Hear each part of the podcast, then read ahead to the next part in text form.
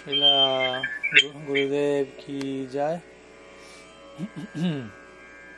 Shriman Mahaprabhu ki jai. Shri Harinam Sankirtan ki jai. Gaur Bhaktavind ki jai. Gaur Premananda Haribo.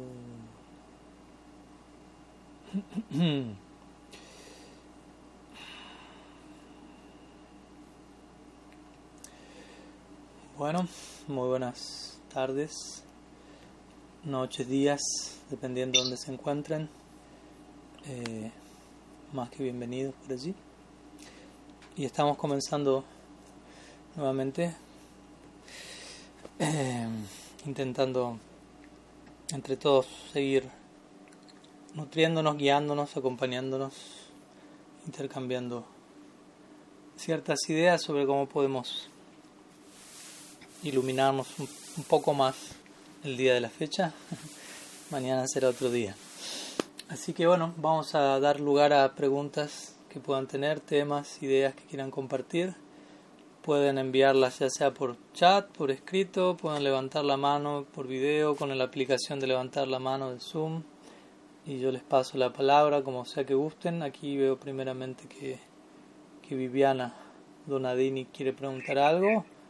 Así que vamos a, a, pasarle la palabra. Creo que tengo una función.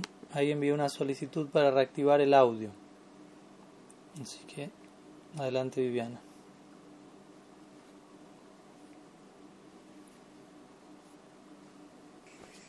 Okay.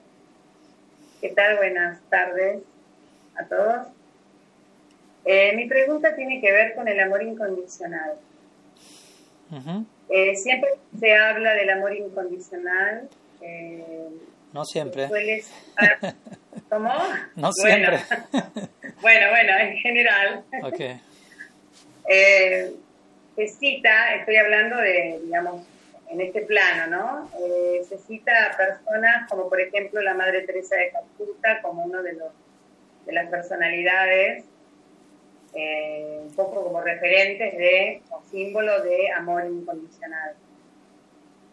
Ahora, yo digo, eh, el ser humano afectado por la cuna tiene realmente esta capacidad o en el fondo siempre hay un cierto interés personal o disfrute personal eh, a la larga al dar. Uh -huh. o sea, ¿Es realmente incondicional? Como puede ser el amor divino? Mm.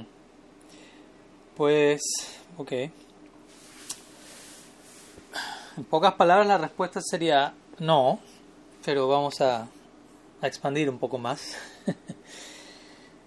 Digo no en el sentido de que si hablamos de alguien afectado por las gunas, en la medida en que esa persona está afectada por las gunas, en esa misma medida no podemos hablar de amor incondicional, porque la palabra incondicional es lo opuesto a condicional y condicional tiene que ver con condicionamiento. Y cuando nosotros hablamos de condicionamiento, hablamos de gunas. O sea, ¿qué es condicionamiento para nosotros? ¿No? Estar afectado por lo que a veces se conoce como Maya Shakti, la energía ilusoria. Ok, ¿de qué está compuesta Maya Shakti?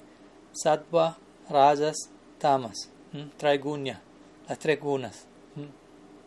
Que incluso en un nivel eh, muy elevado, en un nivel muy desarrollado, sofisticado, se, van a expresar en la forma de, de sattva, de virtud y de toda una serie de cualidades, eh, ¿cómo decirlo?, en un sentido aparentemente deseables en este plano, pero que no dejan de impedir nuestra incondicionalidad, digámoslo así, ¿no?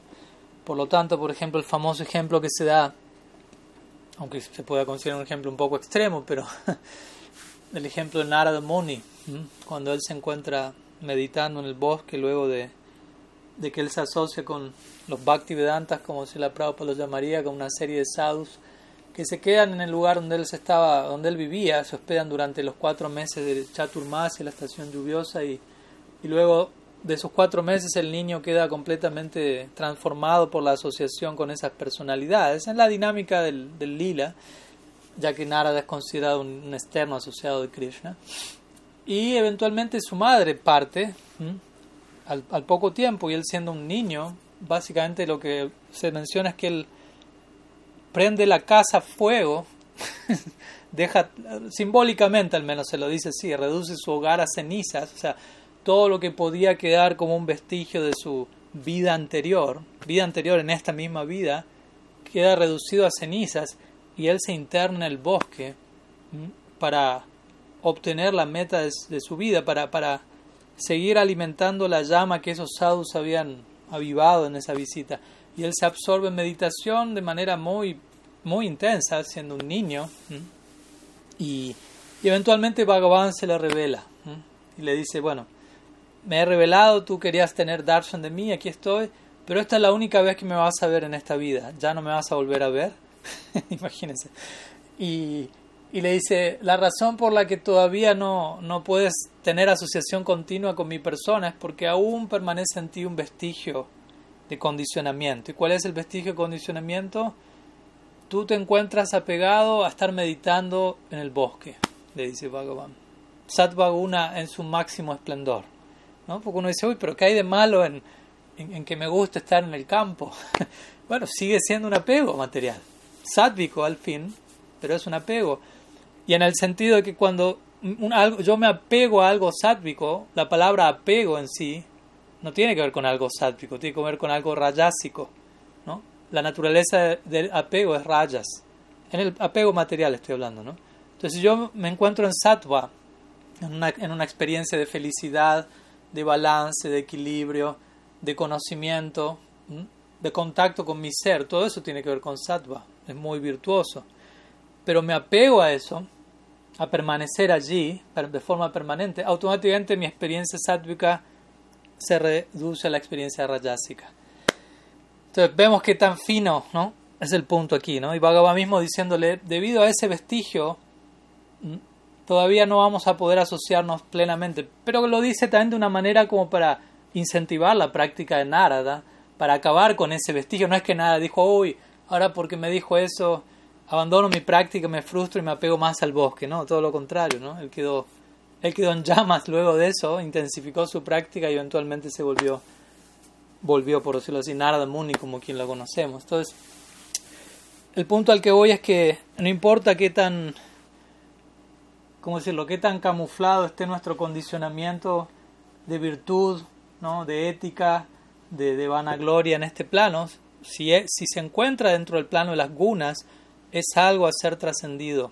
De vuelta, no como una cosa maniática, ¿no? Como diciendo, tengo que trascenderlo ya, esto que tengo sé que es Satvaguna y eso no me permite obtener el darshan interrumpido. No, tampoco entrar en, un, en una frecuencia eh, paranoica de ese tipo, pero, pero al mismo tiempo ser objetivo y entender. ¿no? Yo me acuerdo hace un tiempo, hablaba con un devoto y él me decía, Krishna es tan misericordioso que, uno, que le permite a uno entrar al mundo espiritual con anartas incluidos yo casi, casi me desmayo cuando escuché eso, ¿no? Porque realmente es una, una distorsión total de nuestra filosofía, ¿no? ¿Cómo yo voy a poder entrar al mundo espiritual con anartas incluido? Una cosa anula la otra, básicamente. El mundo espiritual anula los anartas y los, anula, los anartas anulan nuestra entrada a ese plano. Porque ese plano es un plano que se mueve a partir del amor incondicional. Entonces, si todavía tengo condiciones, como a veces hago el juego de, de juego de palabras, si aún yo todavía me mantengo moviéndome por el mundo con un contrato lleno de condiciones que las ando intentando presentar e imponer, ¿no?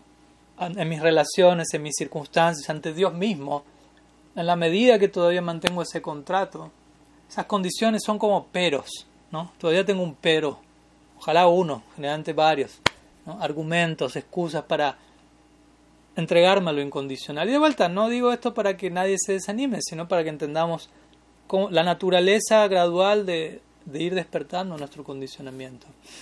Y de vuelta, esto no es ni blanco ni negro, no es que amor incondicional o amor condicional. Hay intermedios entre ambos, como Krishna dice en Bhagavad Gita, las gunas también se mezclan, se expresan en diferentes proporciones, pero pero básicamente si hablamos de amor divino, hablamos de amor incondicional del más elevado orden, porque también uno puede encontrar incondicionalidad en otros niveles. Por ejemplo, el afecto de una madre hacia su hijo, uno puede decir es incondicional, y desde allí varios acharyas han dicho es lo que más se acerca al amor por Dios, por, por, por la presencia, el ingrediente del sacrificio, del olvido de uno mismo para, para servir al objeto del afecto de uno, etc. Lo cual es algo sumamente mm, eh, ensalzado en este plano.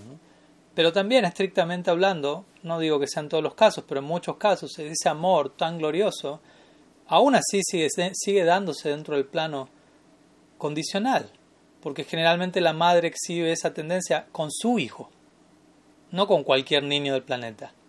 Entonces lo que la motiva a ese tipo de entrega es que es su hijo. No tanto la quién es la persona en sí, sino la relación de pertenencia que yo me adjudico en, relación con esa persona. Entonces, todavía esa, esa incondicionalidad no es tan incondicional como parece. Comparado a otros grados de explotación burda y grotesca de este plano, obviamente el amor de la madre es algo totalmente glorioso. Y así vamos llegando a niveles cada vez más elevados. ¿no? Justamente hoy estaba escribiendo algo que mañana voy a publicar, que mañana es el día de aparición de Siddhar Maharaj, y, me vino algunas ideas de escribir algo al respecto en relación también a, al Ram Lila y al Krishna Lila. No voy a extenderme ahora, pero brevemente lo que, algo que sí mencionaba es, por ejemplo, uno, uno contempla el Ram Lila y es un, un, pasatiempo, una figura, Ramachandra es Krishna mismo apareciendo en, un, en una, con una impronta sumamente, ¿cómo decirlo?, no? extremadamente moral, pero extremadamente moral, ¿no? O sea, haciendo sacrificios que uno nunca se imaginaría en pos del pueblo, él, representando a un, gobernante ideal, a alguien que vive para el pueblo, digámoslo así, ¿no? Y olvidándose de sí mismo en pro de la consideración eh, global, si se quiere. Y siguiendo el Dharma rajatabla, ¿no? no desviándose ni una pulgada de lo que es el deber esperado de alguien como él. Y eso es lo que vuelve el Ram Lila totalmente glorificable, ¿no? algo completamente conmovedor y, y sobrehumano en un punto, porque el, nivel de moralidad de Ramachandra no, no es posible seguir para un ser humano y ahí no concluye, no puede ser otro más que Dios. Ahora cuando nos trasladamos de ahí al Krishna Lila, en el Krishna Lila parece haber otra cosa. ¿no? ¿No?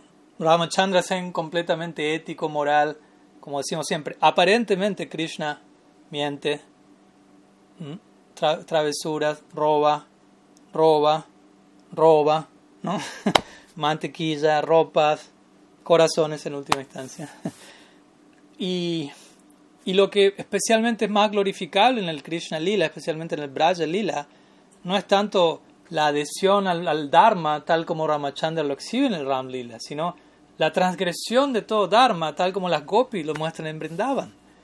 Eso es interesante. O sea, lo que a uno lo lleva a glorificar el Ram Lila es que tanto todos los participantes de ese lila se adhieren al Dharma, a costa de su propia vida incluso.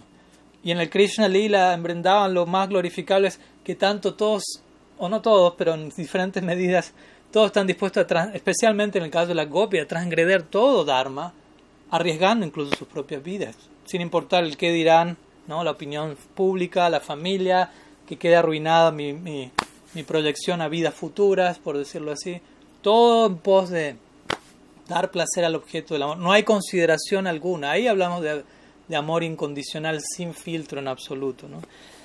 en donde no solamente encontramos sacrificio, sino olvido de sí mismo en amor por Dios, lo cual es un paso más elevado. Una cosa es autosacrificarme, yo me sacrifico por una causa superior y yo estoy consciente de que me estoy sacrificando y de por qué hago ese sacrificio y lo hago. Y eso es algo virtuoso. Pero algo superior es cuando yo estoy tan absorto, apasionadamente en dar placer y dar amor al objeto de mi afecto, que toda mi entrega no es concebida por mí como un sacrificio. Eso quedó atrás, imagínense. Uno sabe eso, quizás al hacer algo que le cuesta, uno lo siente como un sacrificio cuando eso ya sale cada vez más espontáneamente, ya no lo siento un sacrificio, ya se volvió parte de mi, de mi identidad, si se quiere. Entonces, en el, en el, plano superior, todos están incrementando su entrega a cada momento, pero en ningún momento lo sienten como un sacrificio que tengo que hacer, sino que algo que expresan de manera gustosa y es lo único que sale de ellos, o sea, no hay otra expresión aparte de esa, ¿no? su tendencia siempre se da en esa dirección. Entonces sí, amor incondicional no es algo tan barato, más bien podríamos hablar que es una meta alcanzar, ya que en un sentido estrictamente hablando es sinónimo con amor divino, en donde ya no hay no hay deseo separado, no hay agenda separada. Krishna Bhakta Nishkama Taiva Santa Bhukti Mukti Shidikami Shakale Santa, dice Chaitanya Charitamrita. Dice Krishna Bhakta Nishkam Taiva Santa. Él dice, un Krishna Bhakta, un devoto de Krishna es Nishkam, significa está libre de todo deseo separado. Entonces ahí, ahí nos vamos dando una idea de qué significa ser un devoto de Krishna estrictamente hablando, que es un Krishna Bhakta.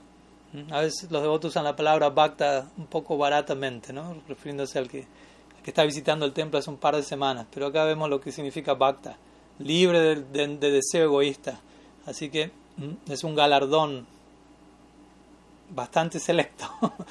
Krishna Bhakta Niskam Ataiva Santa, siendo que el devoto de Krishna, en todo el sentido de lo que implica eso, está libre de deseos, de deseos separados, no de, todo deseo, de deseo ¿no? descentrado de la realidad, Atayeva Santa. Él es pacífico, él está en paz.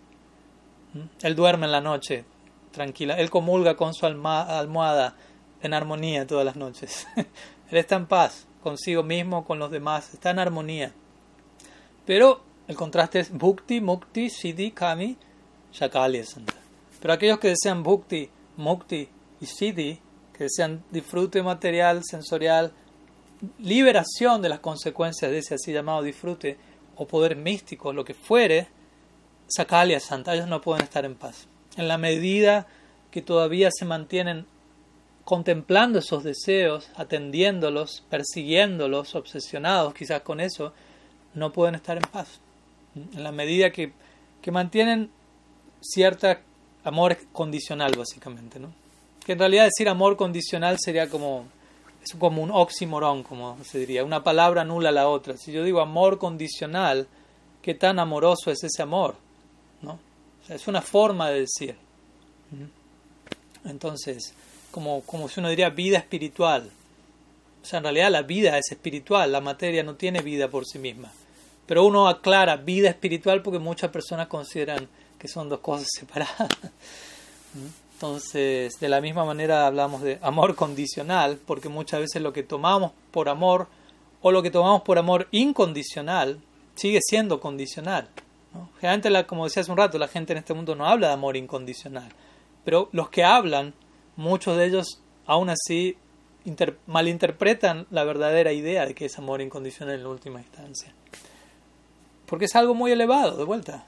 Es algo no es algo de este mundo, por lo tanto es entendible que que la mayoría de las personas en este mundo no estén interesadas en eso o no entiendan qué es eso, porque para entender realmente qué es eso, hay que vivirlo, básicamente. Hay que configurar nuestra vida en base a, a los códigos del amor incondicional, a los ideales del amor incondicional, a las figuras que, que personifican eso y yo sentir un llamado, sentirme llamado a, a volverme parte de ese, de ese séquito, por más imposible y extraordinario que parezca.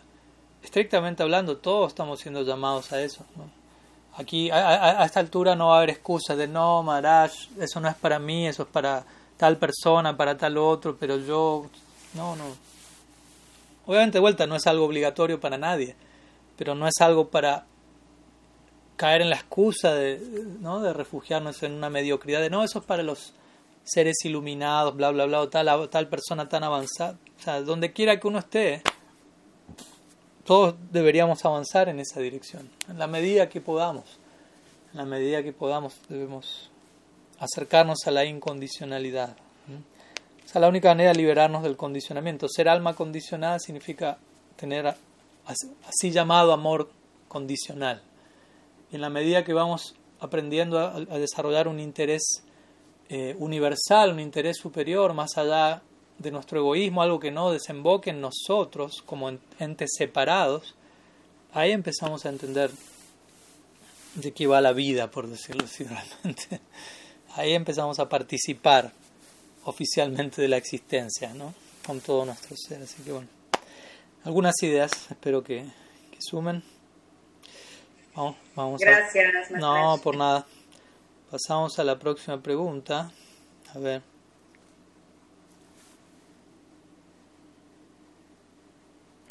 Tenemos una pregunta de escrita aquí en el chat por Gopinath Acharya Das. Dice así: uno, ¿Puede uno cuestionar a una persona de lo que hace o no hace correctamente, siendo uno no, siendo uno no, no siendo uno ejemplo de eso, o incluso sin tenerlo realizado? Ajá. Pues o sea, podemos responder a grosso modo, obviamente cada caso personal específico abarca muchos detalles que, que también hay que saberlos tener en cuenta, porque muchas veces estas preguntas esconden situaciones puntuales, ¿no? Que, que solamente la persona que las hace las, las, conoce básicamente, y hasta un punto obviamente vamos a, entrar en, en, ese nivel de detalle de forma pública ahora, eh, pero, pero a lo que voy es que más de lo que vaya a decir ahora, entendamos que cada situación esconde todo un, toda una constelación de, de, detalles específicos que hay que tomar en cuenta a, la hora de ver cómo actuar, cómo responder en cada situación puntual. No, no hay una fórmula absoluta que uno hace copy-paste y la va aplicando en cada persona, en cada momento, en cada situación. No, no funciona así. Pero de vuelta, una respuesta general sería que no. Si yo no, no estoy haciendo algo que debería estar haciendo, yo no me podría permitir estar criticando a otra persona está fallando en eso mismo que yo estoy fallando, básicamente. ¿no? Eso básicamente se conoce como hipocresía, una de las tantas variantes de, que, que, que, desfilan en esta era de Kali Yuga. Y el punto es que no es fácil no hacer eso. ¿no? O sea, yo estoy dando la respuesta así rapidito, pero llevarlo a la práctica, eso no es tan fácil. Generalmente el alma condicionada está continuamente juzgando en su propia mente, aunque de la boca para afuera uno no diga nada y uno parezca muy santito, muy calladito, generalmente en gran parte alma condicionada, hacia el Maharaj diría, significa estar proyectando juicios continuamente hacia el medio ambiente. Esto está bien, esto está mal, eso estuvo mal, eso no es así. No se lo digo a nadie quizás, pero dentro mío muchas veces uno se ve invadido por ese mundo de conclusiones y muchas de esas conclusiones son, son drásticas, ¿no? O sea, son blanco o negro. Y muchas veces esas conclusiones blanco o negro tienen que ver con lo que es mi propio paladar. O sea, si para mí algo está bien y alguien hizo eso, eso está bien. Si alguien hizo lo que para mí no está bien, eso está mal. ¿no? Y solamente lo juzgo, lo, lo, lo, lo examino en base a, a lo que es mi termómetro. ¿no? Y de vuelta, yo si no soy un alma iluminada, mi termómetro tiene más de 37 grados de fiebre.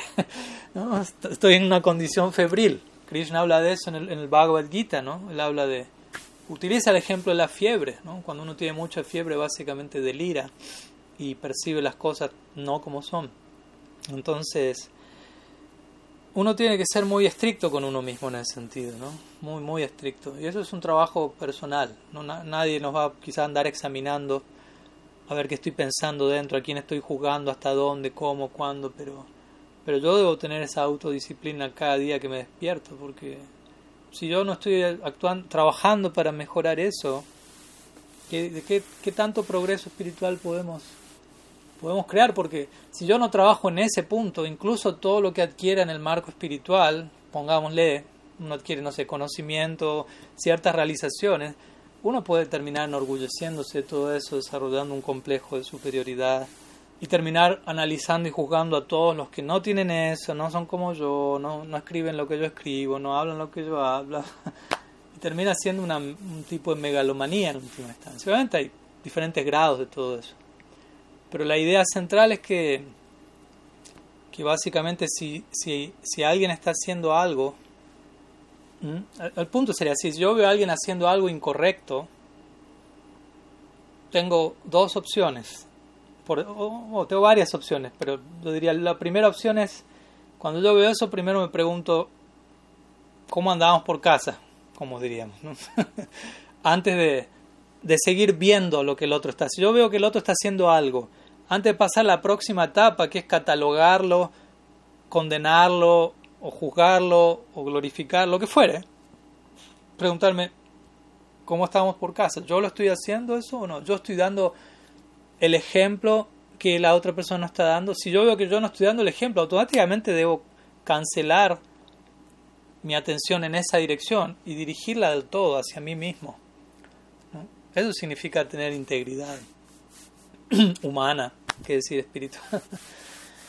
¿No? O sea, en, vez de estar mirando el desfile, porque se presta, ¿no? Se presta para distraernos supremamente de esa manera. Siempre hay alguien haciendo algo, especialmente con la dinámica de redes sociales. Siempre hay algo pasando, siempre hay alguien hablando de alguien, aunque eso sea verdad o no. ¿no? Pero, pero siempre está abierta esa, ese portal. Por lo tanto, hay, hay entretenimiento, por, es un canal de entretenimiento que siempre va a estar activado. Siempre que me conecte va a haber algo para distraerme, básicamente, algo para evadir el trabajo que tengo que hacer sobre mí mismo. Por eso cuando Raghunath Goswami le pidió a Mahaprabhu un consejo personal, dame una instrucción personal, ¿no? Raghunath Goswami es la persona que, que, que, que corporifica Prayojan Tattva, él es el Prayogan Tattva Acharya de los seis Goswamis de Brindavan, aquel que a través de su ejemplo y escritos se encarga de delinear cuál es la naturaleza, la meta última de nuestra escuela. Entonces uno espera, bueno, él le pide una instrucción personal a Mahaprabhu, que a su vez es el aspecto más confidencial del absoluto. Entonces, y él está hablando al Prayogan Tattva Acharya, ¿qué le dirá? Obviamente le dice varias cosas en formato sutra, de manera muy condensada, pero lo primero que le dice es Gramya Katana Sunive, Gramya Varta Nakahibe. ¿Mm? Gramya Katana Sunive, Gramya Varta Nakahibe. Le dice, Nasunive, no escuches Gramya Kata. Gramya Kata es lo opuesto a Harikata. Gramya quiere decir aldea o pueblo. Gramya Kata es como charla de aldea, como una forma de expresarse en esos tiempos. ¿no? Sería el, sinónimo hoy decir Facebook, básicamente que es una, una aldea de millones de personas interminable, ¿no? Como cuando uno en la aldea vivía en la aldea y se reunía en la tarde en la esquina con otros y empezaban como a, oh, este hizo esto y te enteraste de tal, lo que pasó con, oh, no, y tal, oh, ¿no? De ahí, ¿no? En otras palabras, chisme. Entonces, Gramia Katana no escuches chismes. Y Gramia Katana no hables chismes. Porque uno puede estar no hablando, pero escuchando, no escuchando, pero hablando. y hago este mudra para que quede más en claro la dinámica. Entonces, el punto es, después de otra serie de instrucciones se le termina diciendo, Braja Radha Krishna Manasa Karibe. En tu mente sirve a Radha Krishna en Brindavan. Ahí termina todo la instrucción de Mahaprabhu. Pero empieza diciendo, no seas chismoso. Como diciendo, si no pasaste esa prueba, no vas a pasar a los siguientes peldaños. No vas a seguir. Entonces muchas veces nosotros tenemos una, ¿cómo decirlo? Es peligrosa nuestra situación. O sea, somos muy bendecidos y afortunados por haber entrado en contacto con, con un regalo como el de Mahaprabhu, con una teología tan sofisticada, tan refinada, tan desarrollada por ideales tan increíblemente profundos, pero también el peligro está en, en que podemos pensar que ya llegamos ahí, ya estamos ahí, y, y descuidarnos en elementos tan básicos como este. Varias veces yo he visto eso, devotos que pueden subir en sus redes sociales, ah, no, sé, ¿Mm?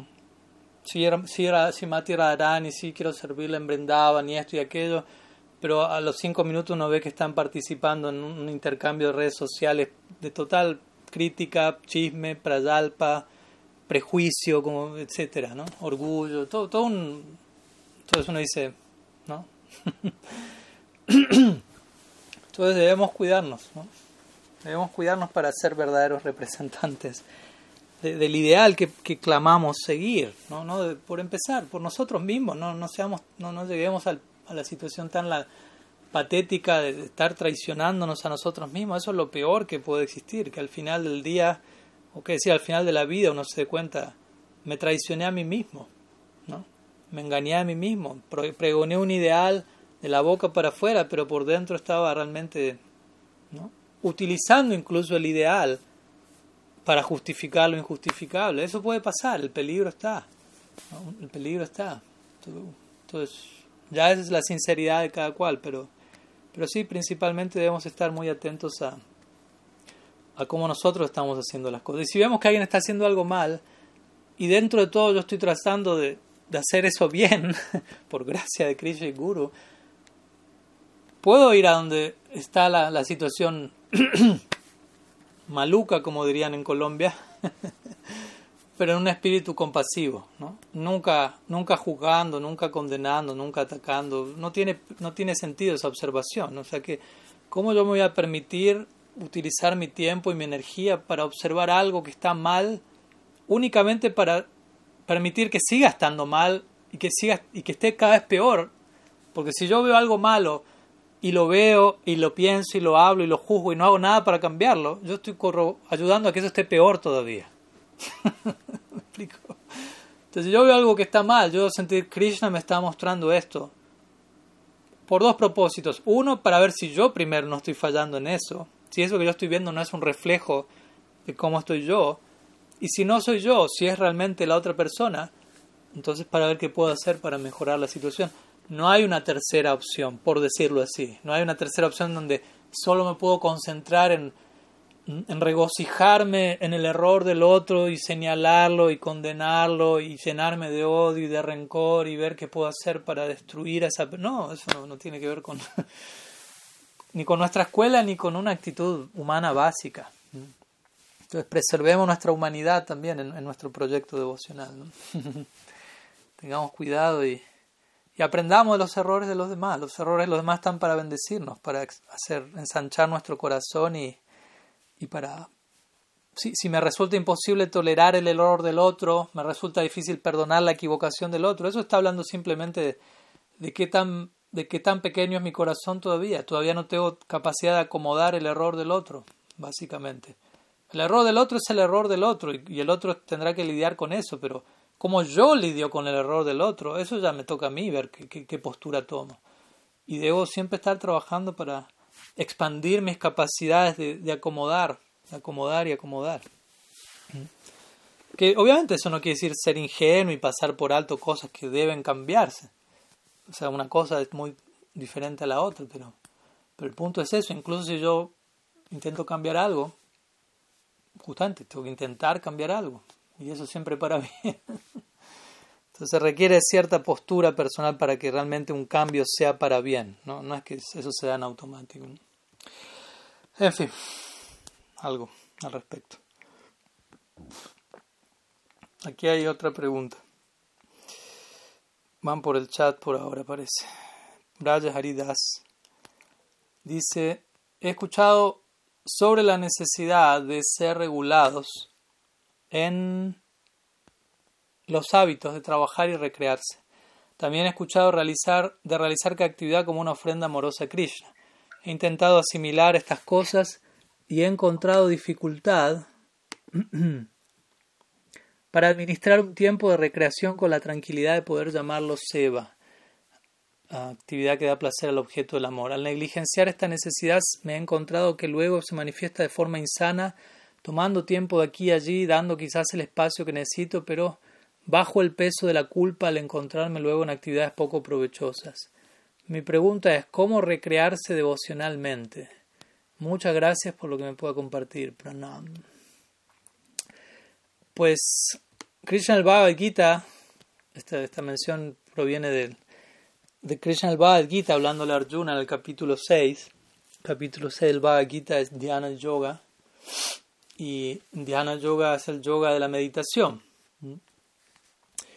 el cual Krishna describe así como él habla del karma yoga, jnana yoga, en, un contexto en particular con la intención de resaltar la posición del bhakti. ¿no? Entendido apropiadamente, ese es el propósito de, todas estas descripciones. Entonces, cuando él describe dhyana yoga o ashtanga yoga y habla del yogi, clásica postal en el bosque, sentado bajo una piel de tigre o lo que fuere, meditando en una caverna, Dice, el yogi debe ser regulado en sus hábitos, ¿no? Y uno de esos hábitos es recrearse, ¿no? Comer, dormir, recrearse. El asiento no debe ser ni muy alto ni muy bajo, etc. Ahora también viene la pregunta, ¿no? Por empezar, uno dice, bueno, ¿cuál es la recreación de, un, de uno de un yogi de ese tipo? ¿No? hay Netflix en, la, en la caverna, en la aldea, ¿no? Cinco mil años atrás. Entonces, Vishwanath Chakrabarti Thakur menciona, ¿no? La recreación del yogi es caminar. Imagínense. Estirar las piernas. ¿no? Pues estar sentado por horas, días, sin moverse. ¿no? Entonces, levantarse y dar una vuelta de 10 minutos, eso es todo un, todo un evento, todo un entretenimiento para un yogi. Entonces, el punto al que vamos acá es, no, no, o sea, usted, y ustedes me van a decir, uy, Maharaj, a mí no me alcanza con eso. No me alcanza con estirar las piernas y que eso sea mi recreación exclusiva. Ok, pero el punto es, lo que para uno va a ser recreación, para el otro no lo va a ser. Y, lo que para uno es una recreación sana, quiero decir, para el otro no lo es. El yogi le alcanza con eso. ¿Mm? Es un marco, y con esto no estamos diciendo el yogi es más elevado que el que necesita recrearse de otra forma. Hay, muchas cosas para decir, pero tratemos de entender esta idea, ¿no? Porque aquí la pregunta es cómo recrearse devocionalmente. O sea, obviamente hay formas, pero el punto es, no hay una sola forma. No es que lo que sea recreación para un devoto y sana recreación para un devoto va a ser sana recreación para otro. ¿Me explico? En la medida que uno va progresando devocionalmente, o sea, ¿qué entendemos por recreación también, no? ¿Mm? Porque sí, en un comienzo quizás para nosotros recreación va, va, va, a sentirse más como, hablemos de tres niveles de devotos, ¿no? sin, sin darle, sin catalogar ni ponerle el nombre a los tres niveles, pero tres niveles de devoto. El devoto más, más rudimentario, básico, practica, pero para él o ella recreación significa hacer algo que no esté conectado con conciencia de Krishna. ¿No? Tomarse un descanso de eso, tomarse un, un respiro de eso y, darle un buen abrazo a Maya Shakti, ¿no? Que la, ando extrañando y ¿no? cada tanto, ¿no? No hay que ser fanático, Maharaj, ¿no? Ese tipo de frases que uno escucha siempre. El proceso es gradual, etcétera, ¿no? Con todas esas frases podemos equilibrarnos o podemos también justificarnos en exceso. Pero bueno, como digo, en cierta etapa, mi punto es que igual, en cierta etapa, para ciertos votos, eso es necesario. Necesario quiero decir, es inevitable. ¿Me explico? No estoy diciendo, eso es lo más elevado y lo más excelso, pero en esta etapa, si uno no hace eso, termina siendo eso peor aún. Ese es el punto. en una etapa más avanzada, el devoto va a preguntarse, siento la necesidad de recreación, de, un, cierta variante, de un cierto aire, de un cierto lo que fuere, pero quisiera hacerlo de cierta forma conectado con mi práctica. Entonces, ¿hay alguna manera de mantenerme dentro de los parámetros del bhakti, ¿no? Y al mismo tiempo descomprimir un poco, por decirlo así. Y sí, lo hay. Ahora vamos a hablar de eso. Y en un nivel más elevado, el devoto no siente necesidad de recreación alguna. Pero porque la práctica misma se volvió su recreación. Si entendemos recreación como lo que más me gusta hacer y, lo que me apasiona y lo que, ¿no? lo que amo hacer, no voy a pensar en, ningún momento quiero dejarlo de hacer. Más bien estoy pensando cómo lo puedo hacer cada vez más y mejor. Pero vuelta, eso no tiene que ser una presión mental, una imposición de nadie, sino una decisión voluntaria, personal, con cierta realización que la sustente, si no, también es insostenible. Entonces son, como digo, tres niveles generales, hay tantas variantes entre medio, pero uno tiene que uno tiene que medir su recreación, ¿no? Mi recreación, dos cosas, mi recreación, las dos.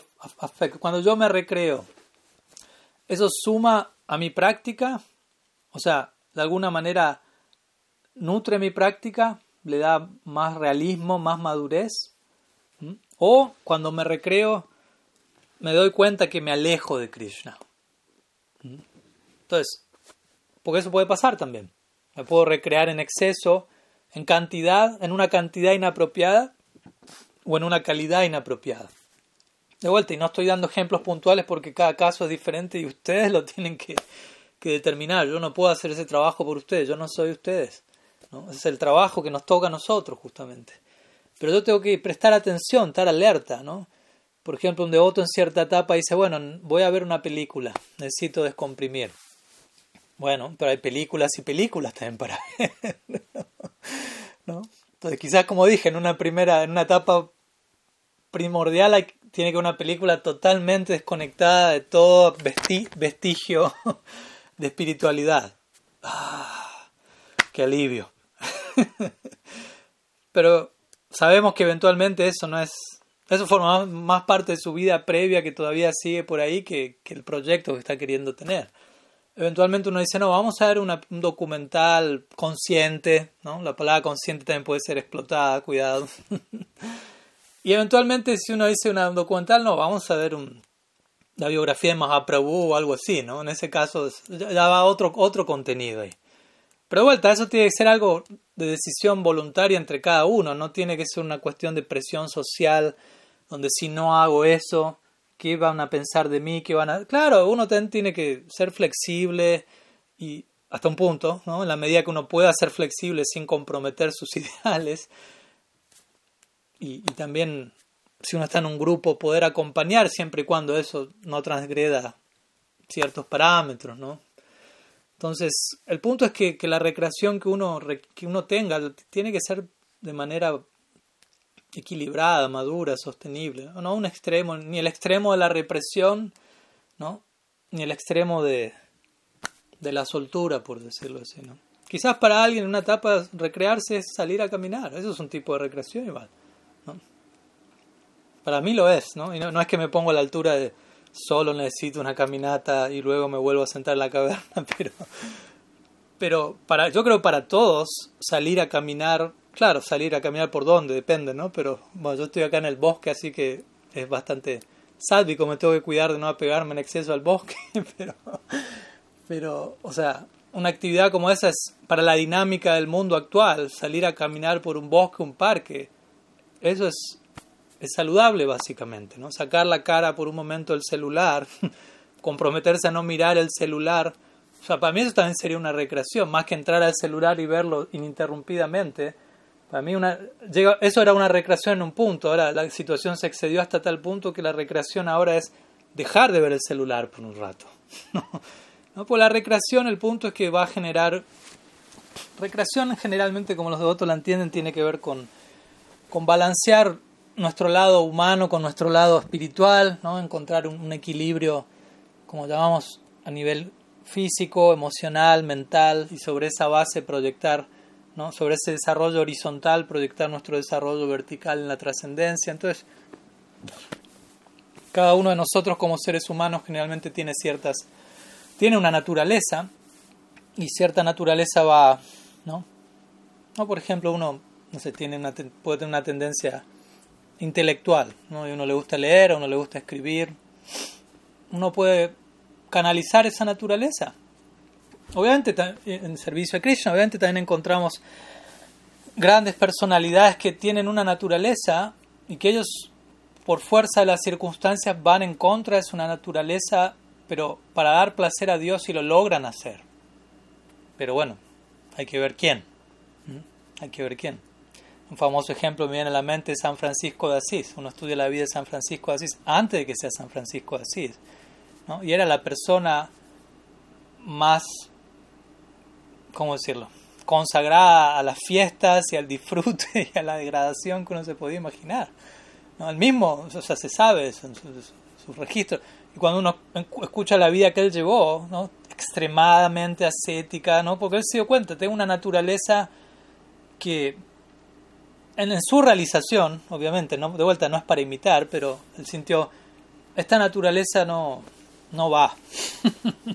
Voy a ir diametralmente en, la, en oposición a eso, en servicio a Dios. Y obviamente su caso fue ejemplar y extraordinario, de vuelta inimitable, pero hay excepciones a la regla como esas también. Pero generalmente el caso para la mayoría es usted tiene una naturaleza adquirida, no es su identidad eterna, una naturaleza adquirida, ah, saque un buen uso de la mala ganga, como diría Prabhupada, ¿no? aprenda a trabajar con esa naturaleza adquirida, con ese ADN que, que tiene en esta vida, canalícelo, expréselo, conéctelo gradualmente y esté balanceado. Y trate de ir corroborando que todo eso no se vuelva una excusa para, para diluir su entrega a Krishna, sino más bien la vuelve algo cada vez más, más maduro, más real, más sostenible. Algunas ideas, de vuelta, quizás no, no puedo dar una respuesta 108% específica porque cada caso es único, así que eso le toca a cada uno de, de tarea. Seguimos. Hay algunas otras preguntas aquí. Ah. Navadvip Dasi pregunta, ¿cómo se educa la mente? A veces los impulsos son demasiado fuertes y conscientemente sabemos que no debemos hacer algo, pero igual lo hacemos, porque el impulso de la mente es demasiado fuerte. ¿Cómo educar la mente?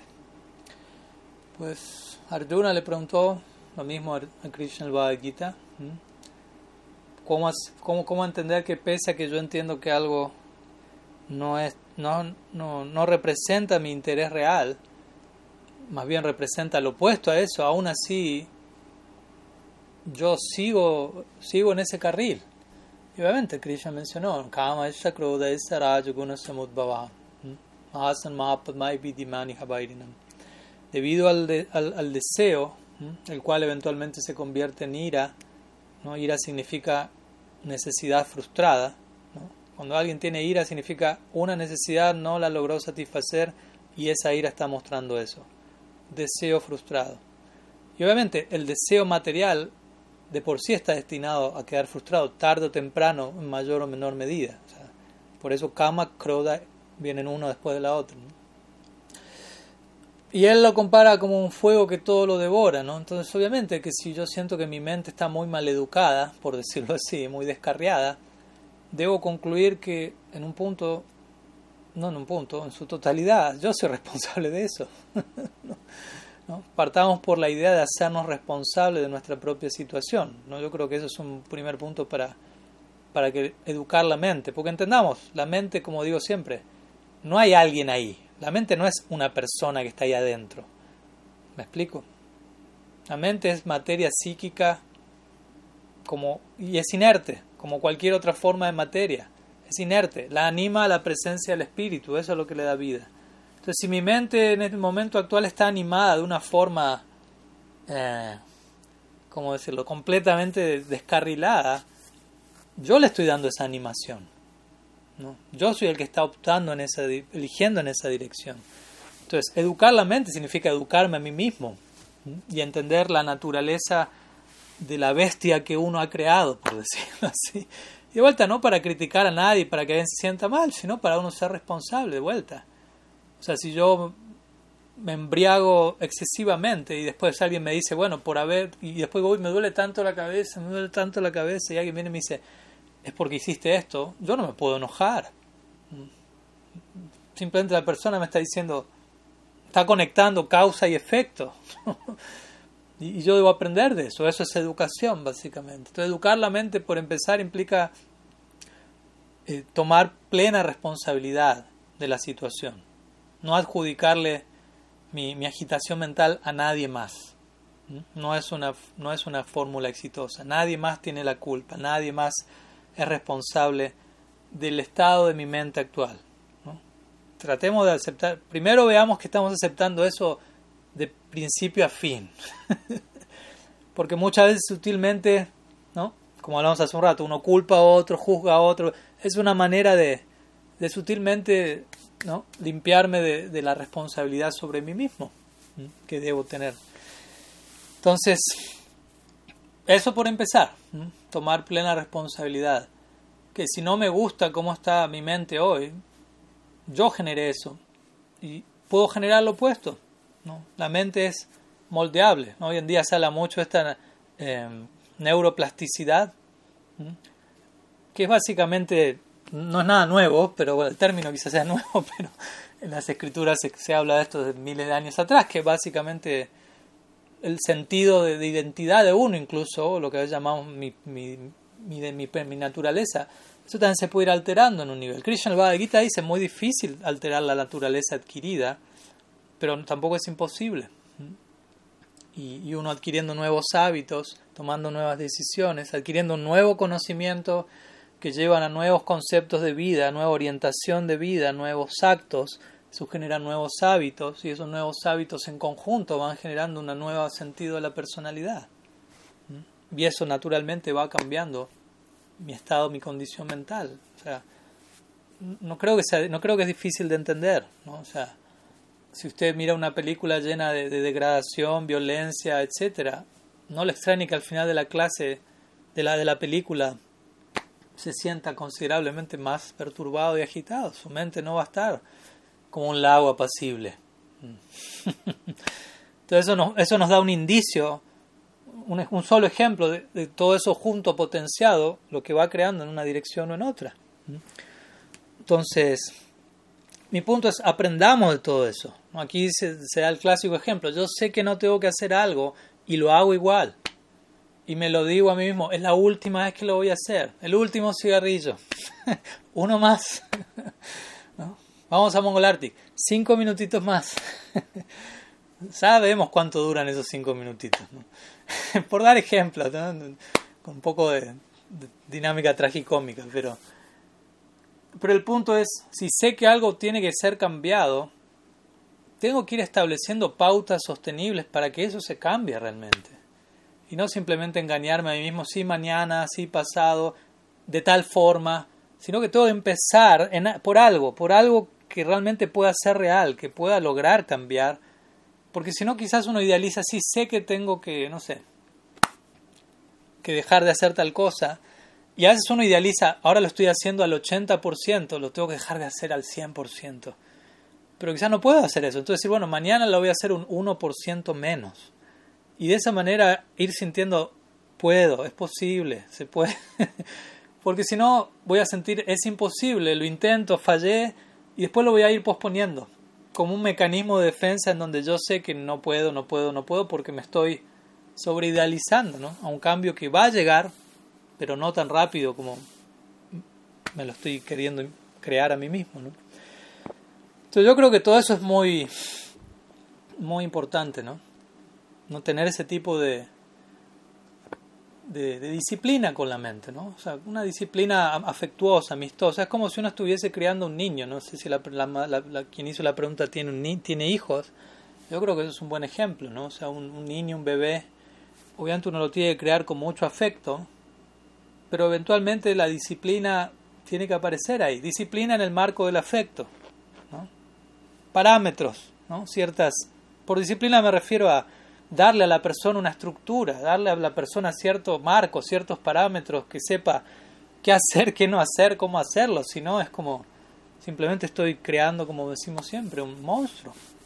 Entonces la mente es como un niño inmaduro, caprichoso, básicamente. Si yo me doy cuenta mi mente fuera de, está fuera de control, está mal educada, entonces estoy lidiando con, con, un, con un eterno adolescente y no precisamente con Krishna, que también es un eterno adolescente, pero de otra naturaleza. ¿no?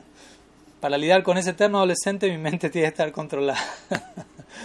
Entonces, tengo que, tener tener en claro la naturaleza de la situación, con qué situación estoy lidiando, en qué estado está mi mente actual. Uno tiene que, estar alerta, prestar atención a eso, no identificarse con eso, porque a veces uno también se sobreidentifica con la mente y ahí hasta ahí llegamos. Raghunath Das Goswami presenta un recurso muy interesante en textos como en Sumana Siksha, en donde él le habla a la mente en tercera persona, como si la mente fuese alguien más. Sabemos que no es alguien más, pero él también presenta eso como para mostrarnos, no te creas la mente, no te sobreidentifiques con la mente. Entonces quizá hablarle como si fuese alguien más ayuda a, separar la idea, yo soy una cosa, la mente es algo más, no alguien más, algo.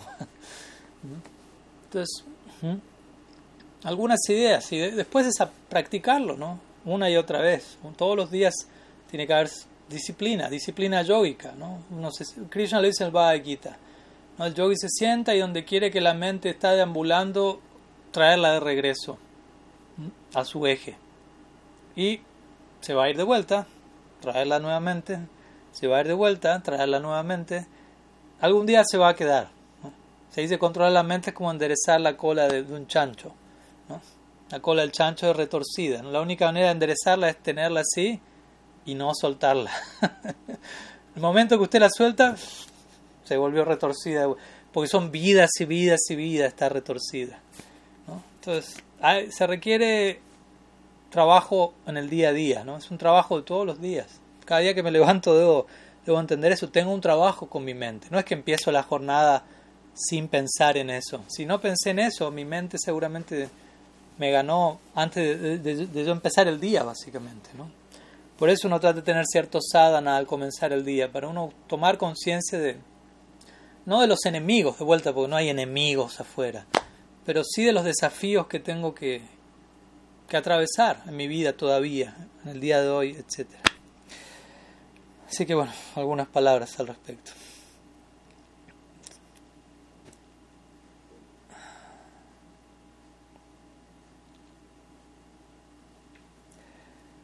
Eh, bueno, otra pregunta de Andrés Cáceres. Eh, me quedé pensando respecto a lo que explicó ayer Sriratipurari Maharaj de que Balaram no es Ananga Manjari. Yo leí que sí era Ananga Manjari de Mahanidhi Swami en Apreciando Sri Vrindavan Dham. ¿De dónde lo habrá leído él? Pues habrá que preguntarle. ¿En dónde podría profundizar al respecto? Pues no hay tanta profundización al respecto, lamentablemente, y, justamente mi Guru Maharaj está escribiendo un libro en donde él va a dedicar un apéndice de su obra a este, tema, así que ahí ese sería un referente, obviamente va a haber que esperar un poco, todavía no está el libro publicado, pero, pero así hay varias clases que él ha dictado sobre el, sobre el tema, y básicamente creo que él también lo dejó en claro, ¿no? O sea, esta idea principal de, de ligar a Nanga Manjari con con, con Balaram en un sentido extremo de la palabra, hasta el punto de terminar diciendo cosas como Nangamanjari, Radha, Balaram, Nityananda, Radha, Val, Nityananda, o sea, todos terminan siendo todos básicamente en un punto. ¿no? Y de vuelta, como ayer se mencionaba, una cosa es que una, una entidad sea en tatua la misma con otra, otra cosa es que una, el bhava o el rasa que se expresa. ¿no? Es un punto que hay que, que comprender claramente, ¿no? En un sentido, Nityananda y Balaram son uno, pero también el bhava que ellos expresan es diferente porque el lila en el que se manifiestan posee un tipo de bhava diferente. Gaur lila predominado por Audarya, Krishna lila predominado por Madhurya. Krishna y Balaram en un sentido ambos son Dios, estrictamente hablando, pero al mismo tiempo son diferentes. El bhava es diferente. El bhava es diferente. Sevya Bhagavan, Sivaka Bhagavan. Todo este tipo de consideraciones obviamente ya son de un orden teológico más, más refinado. En ciertos procesos no, no, tenemos ese tipo de descripciones diferentes. Vaiva, Prakash, expansiones y avatars y diferentes tipos de seis tipos de avatar, Yuga avatar, Manmantar avatar, Shakti avatar. No, todo un mundo de subdivisiones que, que para alguien con una mente más simplista puede ser too much, ¿no? Y ellos digan, no, no, me quedo con Jesucristo y ya, sin mucho rollo, por decirlo así, ¿no? Pero el punto es que tampoco es que la realidad es tan simplista, ¿no? En un sentido uno a veces quiere simplificar y, debemos aprender a simplificar ciertas cosas, pero simplificar cosas no quiere decir ser simplistas, ¿no? O, que, o que, eso se vuelva un, como una excusa para no pensar en detalle o para abrirnos a la posibilidad de que estamos lidiando con con el, con el absoluto, con el ilimitado. Entonces, ¿hasta qué punto puedo ser simplista en relación a lo ilimitado? ¿No? Acercarme a lo ilimitado implica aceptar que me estoy acercando a, limita a ilimitadas posibilidades. Prácticamente todo es posible en conexión con lo ilimitado. Entonces, ¿qué tanto puedo ser A veces en el nombre ser simplista lo único que uno quiere hacer es controlar la situación y que sean de una manera en particular como a mí me queda cómodo. ¿No? Pero eso no, no es simplificar la existencia. Muchas veces la simplificamos a costa de, de anular ciertos elementos. Entonces es, todo un ejercicio, ¿no? Todo un ejercicio teológico dar con, con estos puntos finos, ¿no? Quién es Ananga Manjari, etcétera, etcétera, etcétera, ¿no? Entonces básicamente sería, o sea, no siento agregar mucho de lo que ya se habló ayer, porque realmente se dedicó un buen tiempo al tema y fue bastante detallado. Y, básicamente la idea de, de identificar a Ananga Manjari con, con Balaram en un sentido que yo consideraría ya excesivo, como fue mencionado, proviene del Ananga Manjari Samputika de Ramay Thakur, pero básicamente esa doctrina eh, no encuentra sustento en, en, la, en, la, presentación de los Goswamis, ¿no? y no encontramos que ninguno de nuestros purvacharyas se adhieren a esa línea. ¿no? Ahora bien, sí, ciertos acharyas contemporáneos pueden mencionar eso, desde dónde, desde dónde lo dicen, probablemente hayan leído la Nanga Manjari Sampútica. ¿no? He, escuchado a, ciertos sadhus que, mencionan eso. Bueno, bueno, ¿por qué lo dicen? Como digo, ya no me atrevo a, opinar sobre eso porque no, no conozco el trasfondo, ¿no? Habrá que hacer un, una entrevista personalizada allí, ¿no? Seguimos. Quedan algunas preguntas. Uh, a ver. Uh, sí. Carolina Fesa. Maharaj, y caso contrario. Uh, ah, en relación a la pregunta anterior. Si uno está viendo que alguien querido se está degradando y autojustificándose, ¿cómo deberíamos proceder? Bueno, de vuelta, ¿no? Depende el caso. Porque si alguien querido se está degradando y autojustificando, bueno, la segunda palabra ya medio que responde la, la pregunta, ¿no? Si se está autojustificando. Una cosa es que alguien se esté degradando y otra cosa es que alguien se esté degradando y autojustificando, lo cual sinceramente vuelve hace que lo que nosotros tengamos para ofrecer sea una oración prácticamente por esa persona.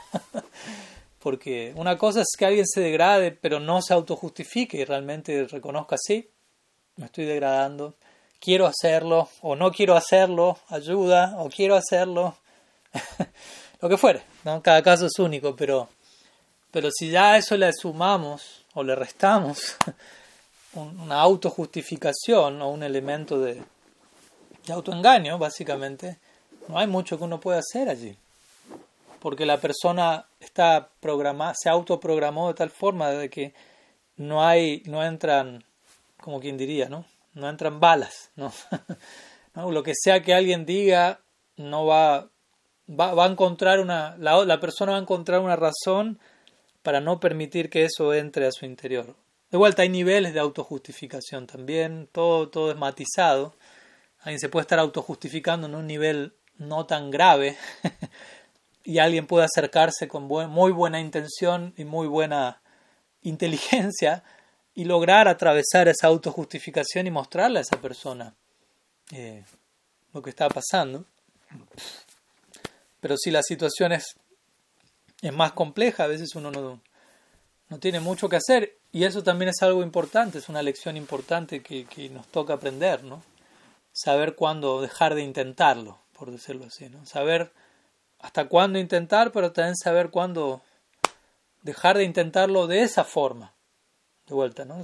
dejar de idealizar cómo esta persona debería ser ayudada por mí. ¿No? Quizás no. Quizás no va a ser ayudada por mí. Quizás va a ser ayudada por otra persona. Muy probable, muchas veces eso pasa, ¿no? Muchas, especialmente si veces la persona, no sé, hay mucha confianza cercana, a veces necesita que alguien más le diga las cosas, ¿no? que alguien, un tercero desde otro ángulo, uno nunca sabe los arreglos que, que se van dando, ¿no?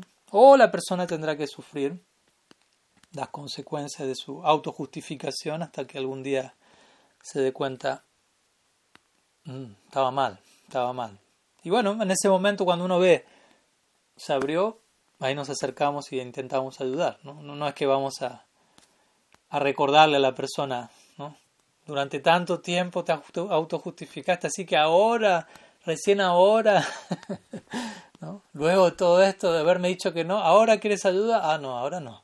No, eso no, es correcto. ¿no? Ahí somos puestos a prueba nosotros, ¿no? ¿Cuál es la calidad de mi ayuda? Porque si solamente quiero ayudar al otro, eh, cuando a mí me parece, como a mí me parece, y si no, no lo ayudo en absoluto, ¿qué tanto lo quería ayudar?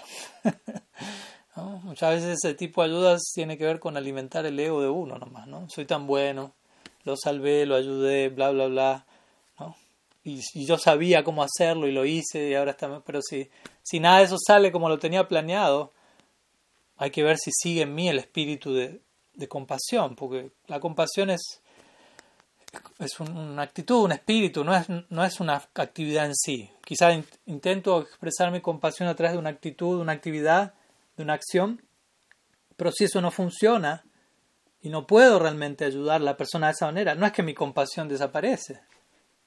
Idealmente mi compasión aumenta. Al yo darme cuenta no puedo ayudarlo como quisiera, no es que se va a apagar y se va a volver en odio porque no aceptó mi ayuda, o que más bien mi compasión va a incrementar y muchas veces esa compasión incrementada es la que me termina iluminando sobre otra forma de poder ayudar a esa persona. o al yo incrementar mi compasión también me vuelvo más más poderoso, por decirlo así, al intentar ayudar al otro. Cuanto más compasión alguien tiene, más impacto va a tener eso. Entonces también uno siempre tiene que pensar eso. Bueno, quise ayudar a alguien, eh, no lo logré, no, no se dio.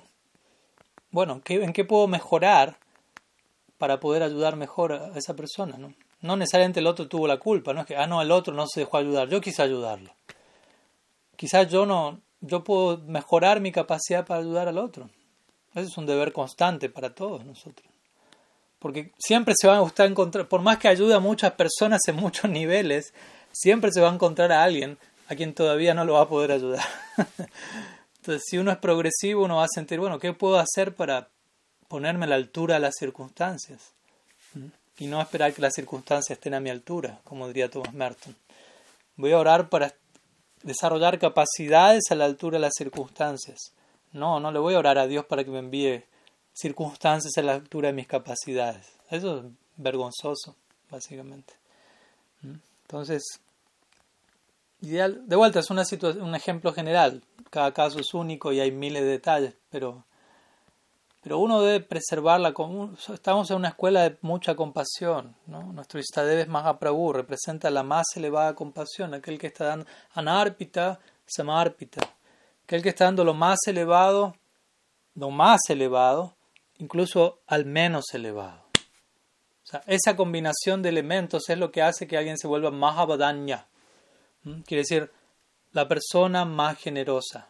Tiene que estar dando lo más elevado y tiene que dárselo incluso al que menos lo merece. Entonces, esa, esa es la, la, marca registrada de nuestra escuela. Entonces, si yo quiero representar a esa escuela, tengo que intentar al menos acercarme a, ese nivel de compasión, tratar de dar lo más y mejor que hay en mí, incluso al que menos se lo merece. Y si en ese intento fallé, entre comillas fallé, porque si lo intenté sinceramente no fallé, ¿no? ¿Qué es fallar? Fallar es no intentarlo, como se dice. Pero siempre se puede incrementar el regalo dentro de mí, ¿no? y desde ahí tratar de ayudar, pero cuidarme, cuidarme de no estar apegado al resultado y a, querer controlar la situación. Quizá la persona no tiene que sufrir.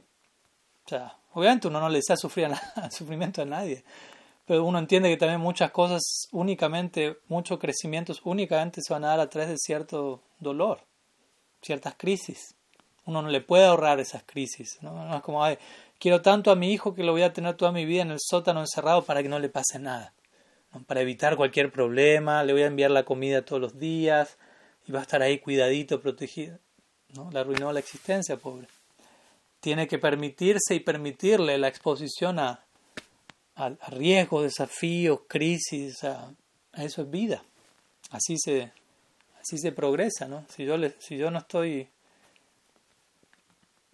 atento a eso, dispuesto a eso, no, no va a ser muy progresivo mi, mi, mi ritmo, por decirlo así, mi paso por este mundo. ¿Sí?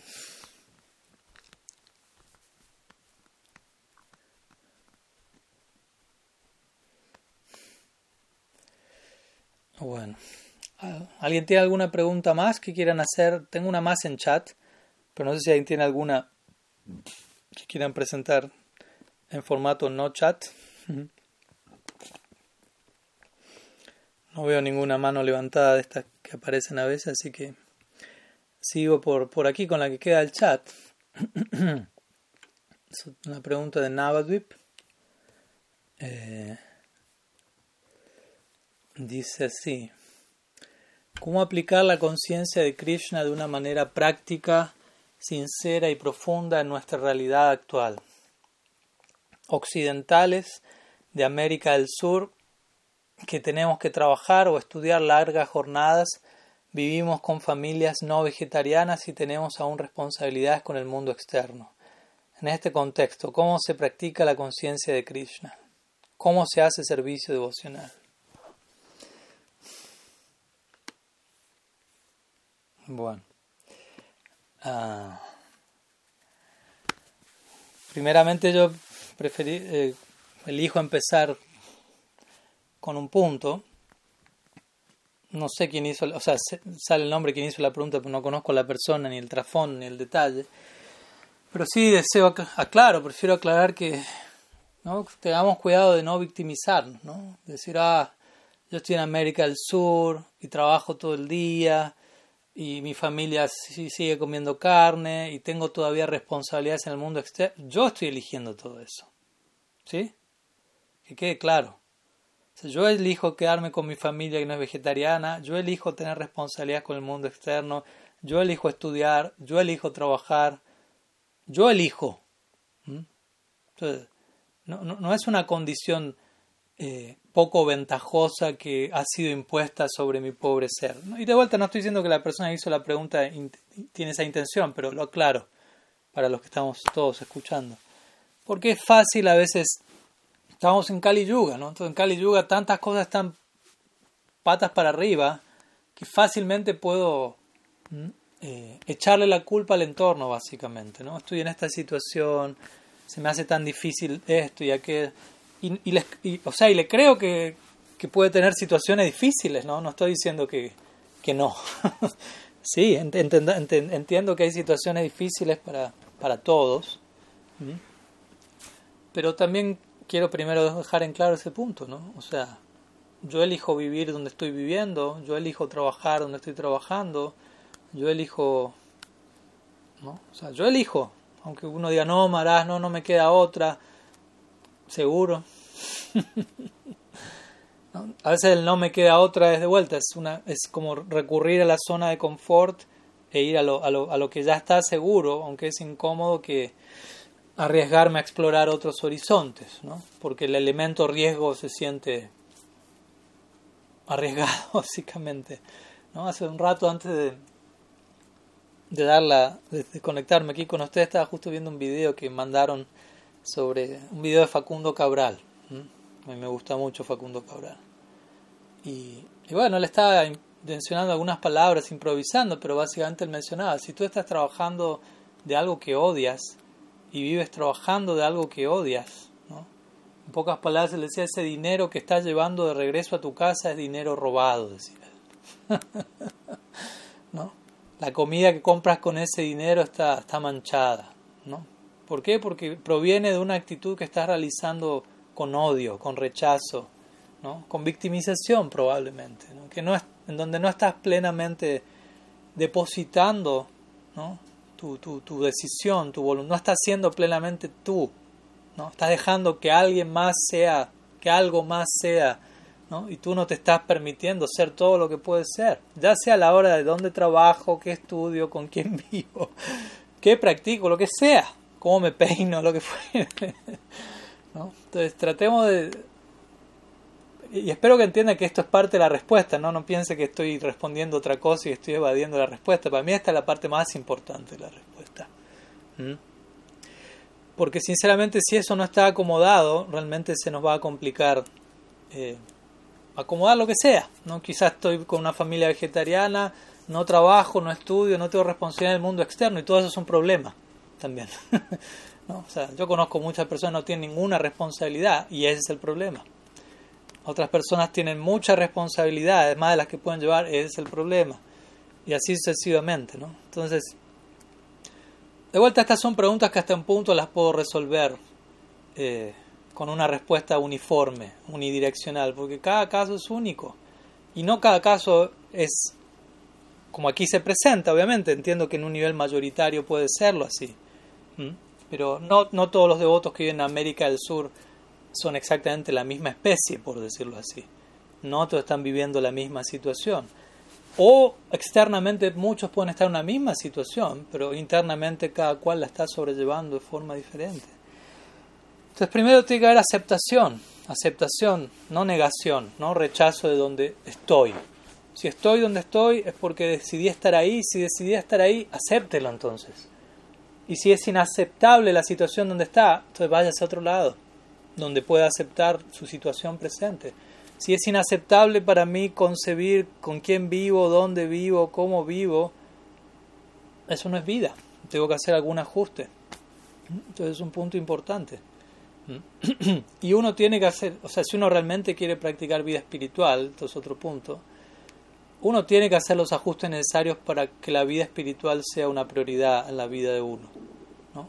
De vuelta va a haber etapas y etapas y responsabilidades y compromisos, pero también que uno los acepte voluntariamente. ¿no? Por ejemplo, aquí tengo a mi querido Kriparam que está revisando el celular en este momento, pero no hay problema, está presente. el precio de tener la cámara activada. Eh, ahí veo el nuevo perrito también que, que forma parte del hogar también. Para que vean que el, ojo del Swami está ahí vigilando, ¿eh? pórtense bien por allá. Y generalmente cuando hablo con Kriparam, muchas veces me envía mensaje de audio y generalmente lo escucho a él, pero siempre tengo de soundtrack de fondo la voz del padre de Kriparam, que siempre está invocando diferentes sonidos.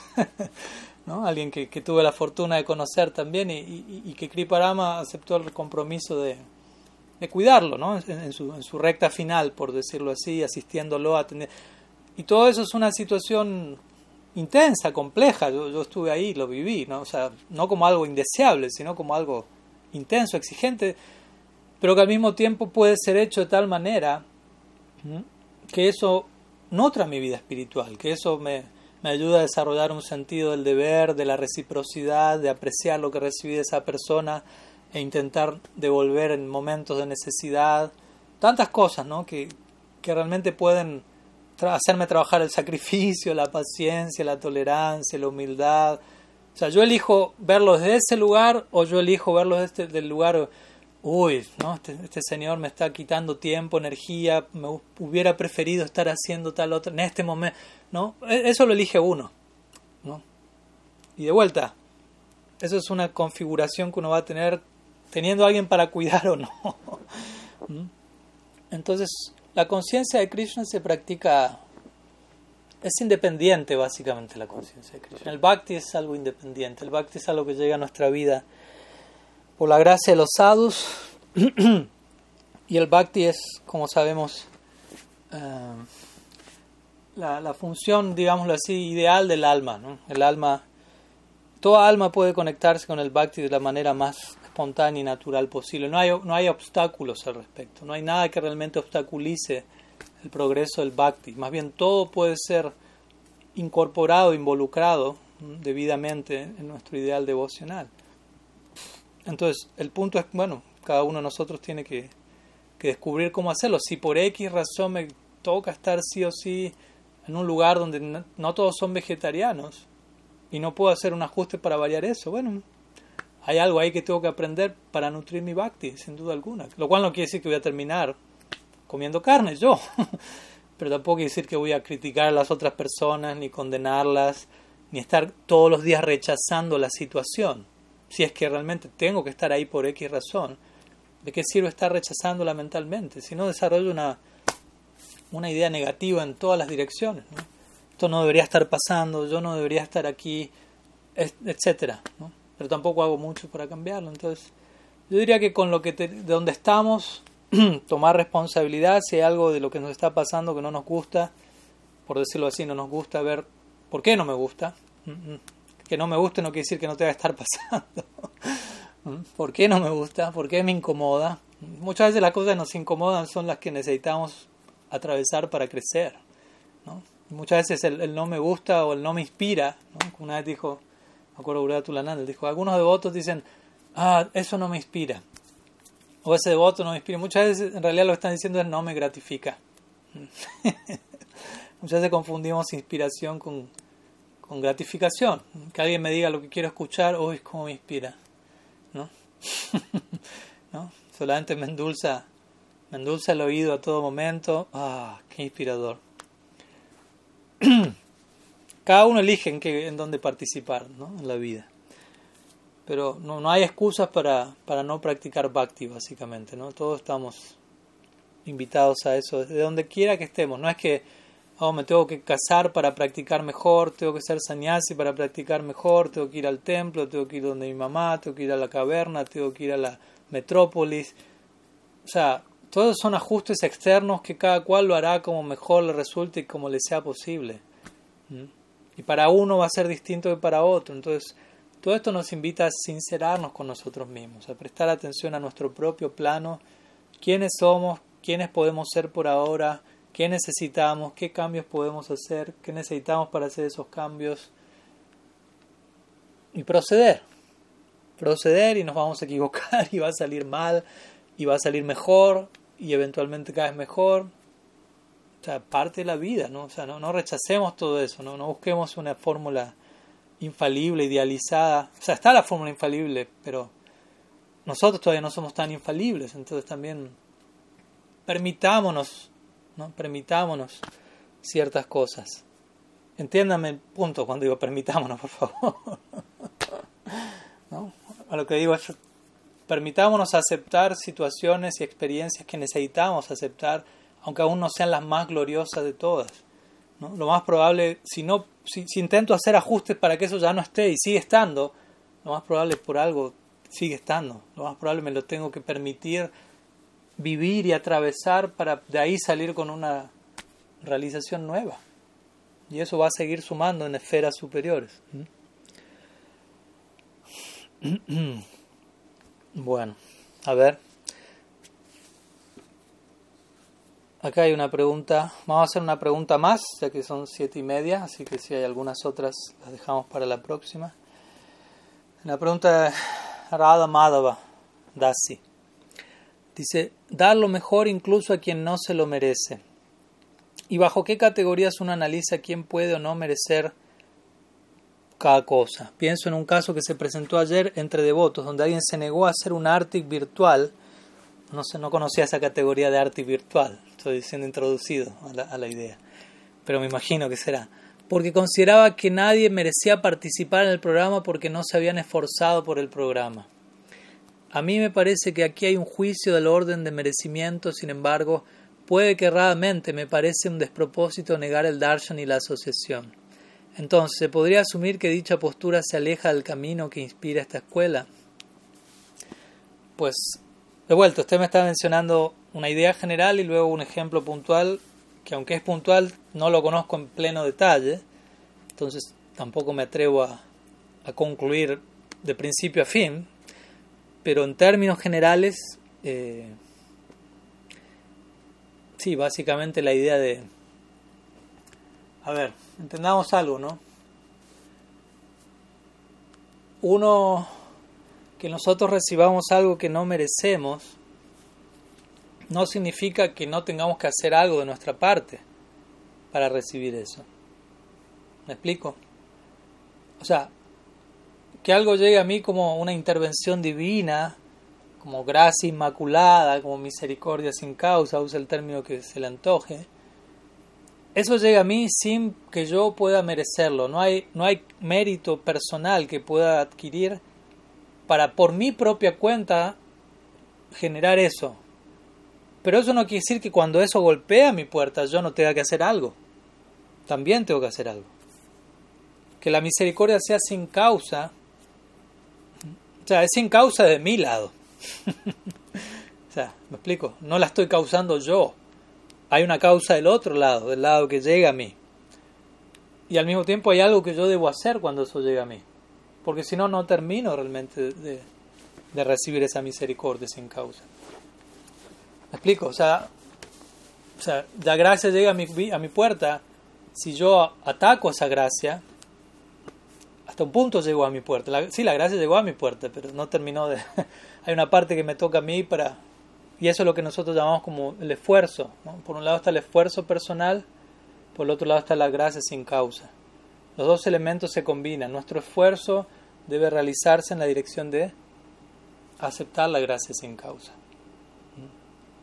Algo que está más allá de mi alcance se extiende hacia mí, pero yo tengo que tomar eso como damos el ejemplo del pozo, uno está tirado en el caído en el pozo, yo lo único que puedo hacer es gritar, pedir ayuda, nada más.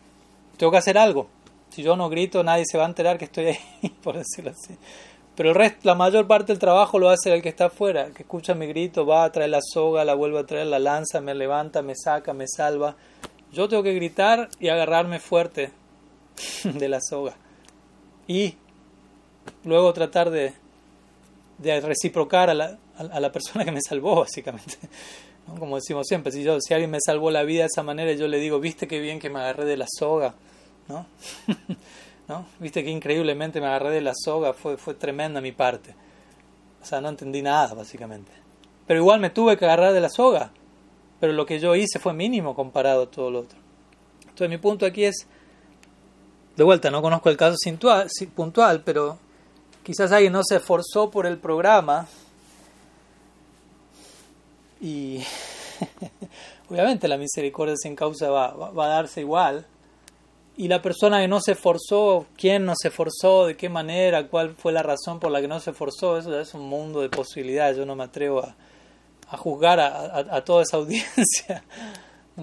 Y en todo caso, el que no se esforzó, el que no, pongámosle que alguien no fue sincero, fue explotativo, bla, bla, bla, no va, no va a poder beneficiarse tanto de la misericordia porque no está haciendo su parte. ¿no? Pero de vuelta, el punto es, tampoco yo tengo que estar deseando eso, ¿no? No es que tengo que desear, ah, él no fue tan sincero, así que no, ojalá no se beneficie de esa gracia, no. Si yo hago, yo veo a alguien extremadamente no sincero, yo debería desear extremadamente que la misericordia toque a su puerta, así lo ayuda a cambiar. Yo sé que eso cuesta. ¿no? Por ejemplo, vamos, vamos con esta idea. Un Adolf Hitler. ¿Ustedes le, desean lo mejor a esa persona?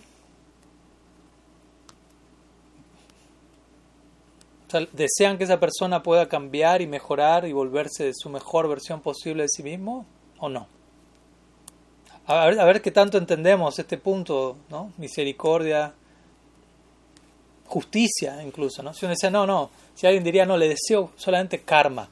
Y yo le decía, bueno, pero karma implica una ley educativa, o sea que el karma tiene el propósito de reformar a la persona. O sea que si usted le desea karma, igual le está deseando bienestar. ¿Me explico? Ahora, si uno dice, no, entonces ni siquiera eso le deseo, ahí hay un problema con uno en realidad. ¿Mm? Hay un problema con, nosotros. Estoy dando un ejemplo extremo y yo por favor no me malinterpreten que estoy diciendo pro-nazi o algo por el estilo. Pero estoy diciendo, si una persona está cometiendo, esa es la idea de lo que acabamos de decir, dar lo más elevado al que menos lo merece. O sea, que sea el que menos lo merece tampoco quiere decir que la persona va a tener plena capacidad de tomar ese regalo, pero esa es la disposición de la máxima compasión. Obviamente también la máxima compasión también va, va a pensar muchas veces cómo beneficiar a esa persona. Pues yo, yo veo a alguien con una actitud no muy buena, uno va a pensar cómo ayuda a esa persona que se beneficie de este regalo, porque si le voy de esta manera u otra, no lo va a aceptar, lo va a atacar incluso quizás. Entonces también existe ese, ese aspecto de la misericordia, ¿no? Donde más que ser algo irracional, muchas veces tiene que ver con con un ejercicio de la discriminación, del discernimiento. ¿Cómo ayudo a cada persona de la mejor forma posible? Entonces, en el caso, en el ejemplo este, de vuelta, ¿no? Nuestra escuela es, obviamente uno no le va a negar el darshan a nadie, desde ya. Después ya la sinceridad de cada cual a la hora de, de, pararse ante la edad, por decirlo así, ya eso no está en nuestro control. Alguien puede ir al altar y orar la idea para, para que castigue a otro devoto. He sabido de casos así, ¿no? Por favor, aniquila a ese demonio, ¿no? Y el demonio no está afuera. Y dice, así que cuidado, usted le dice eso a Nishinja Bhagavan, Nishinja Bhagavan va a ir al demonio, y el demonio no está afuera, así que prepárese para, para una visita del hombre león. Entonces, hay de todo, ¿no? Entonces sí, las puertas están abiertas, el darshan está abierto, la clase en Zoom está abierta, no estamos poniendo ni siquiera clave. Pero lo que voy es, ya algunos se conectarán en humor de hacker o en un humor de, de realmente, ¿no? O sea, participar esencialmente de lo que está pasando. Ya eso no está en nuestro control. Entonces, uno trata de extender la oportunidad la gracia de la forma más prudente, más inteligente posible, más generosa posible. Uno se cuida de no juzgar a los demás, o si uno ve algo, ser generoso igual en ese juicio, porque generalmente cuando vemos algo en el otro no estamos viendo, como dicen en inglés, the full picture. ¿no? no estamos viendo todo lo que está pasando, solamente vemos algo. Entonces tenemos que cuidarnos de no juzgar la totalidad de una persona por una sola escena de la película, por decirlo así. Que decir por una escena de, la película, de una película que se dio 25 años atrás, que a veces también pasa eso. Yo sé, me acuerdo, sabes, vos hiciste 15 años atrás eso, ya está, fin de la, fin de la escena, fin de la película.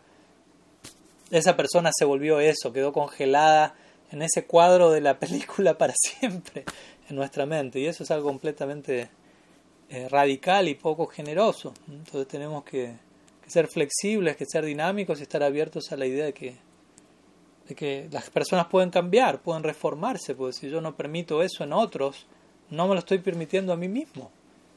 O sea, si yo no les permito, les, no les doy a otros la oportunidad de redimirse, de reformarse incluso desde un lugar extremadamente negativo al otro lado, es posible, hay casos en la vida de eso, probablemente uno sea uno de esos casos que está en el intento.